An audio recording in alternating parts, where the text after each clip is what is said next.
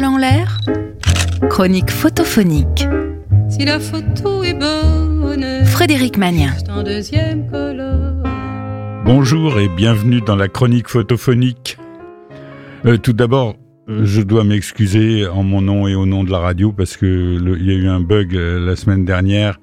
Je m'excuse auprès des auditeurs, auprès de Dominique Derrien dont c'était la photo. Le podcast est rétabli, donc vous pouvez l'écouter aussi à retardement. Bref, aujourd'hui nous écoutons une photo de Sonia Soberatz.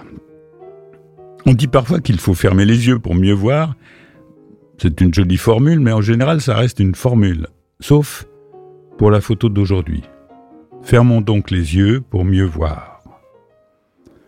En général, je ne parle pas de la vie du ou de la photographe, je m'en tiens à l'image comme je l'ai vue la première fois. Je fais pourtant une exception pour Sonia Soberatz parce qu'elle a commencé la photo euh, très tard, en 1990, après avoir perdu la vue dans un accident qui a aussi coûté la vie à ses deux enfants. Femme blessée et photographe aveugle. Elle compose sa photo vocalement pour guider ses assistants. La photo que l'on voit ici est le portrait d'une jeune fille. Un visage doux avec à peine ce qui pourrait être un sourire. Un léger, très léger sourire mélancolique. On ne voit pas les yeux, ils sont profondément enfoncés dans l'ombre. La photo est très composée, on voit le visage de face, mais contre lui, à droite, apparaît aussi le visage de profil. Un procédé que l'on retrouve souvent dans la peinture cubiste. Face, profil, un visage qui bouge, vivant, la profondeur d'une vie ancienne. Dans le visage de face, elle est avec nous, dans le visage de profil, elle s'absente. L'image en noir et blanc, le visage flotte dans l'espace noir. Il est peint sur le noir, peint avec de l'eau, avec de la fumée, avec un linceul de flammes.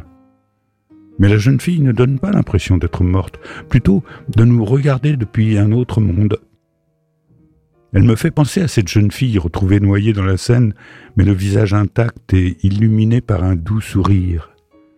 C'est la célèbre inconnue de la scène. Une star discrète des années 1900-1930 qui a toujours fasciné les artistes. Beaucoup d'artistes ont ou avaient dans leur atelier un moulage ou une photo de cette célèbre et mystérieuse jeune morte. Plus tard, elle a aussi prêté son visage au premier mannequin d'enseignement des premiers secours de la Croix-Rouge internationale. L'histoire reste belle, même quand on apprend qu'elle n'est pas tout à fait vraie. Est-ce que c'est elle, ici? C'est possible. Je ne suis pas sûr, mais si ce n'est pas elle, c'est sa sœur jumelle. Hélas, quand on oublie une seconde la douceur, le demi-sourire, on ne voit plus que la peau qui échappe au visage par lambeaux, et ces deux trous noirs à la place des yeux. L'image est terrible. On finit même par douter du sourire. Sonia Soberatz pratique le light painting, peinture avec de la lumière. Le procédé reste souvent un procédé.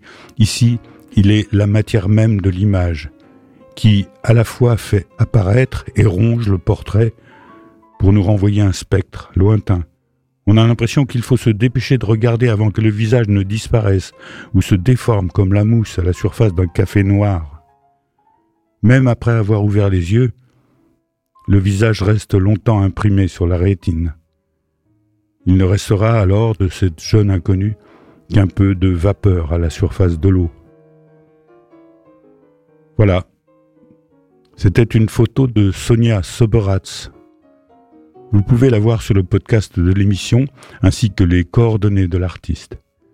Merci de votre écoute, bonne soirée et à la semaine prochaine sur Sun. Réécoutez cette chronique sur le site et l'appli de Sun.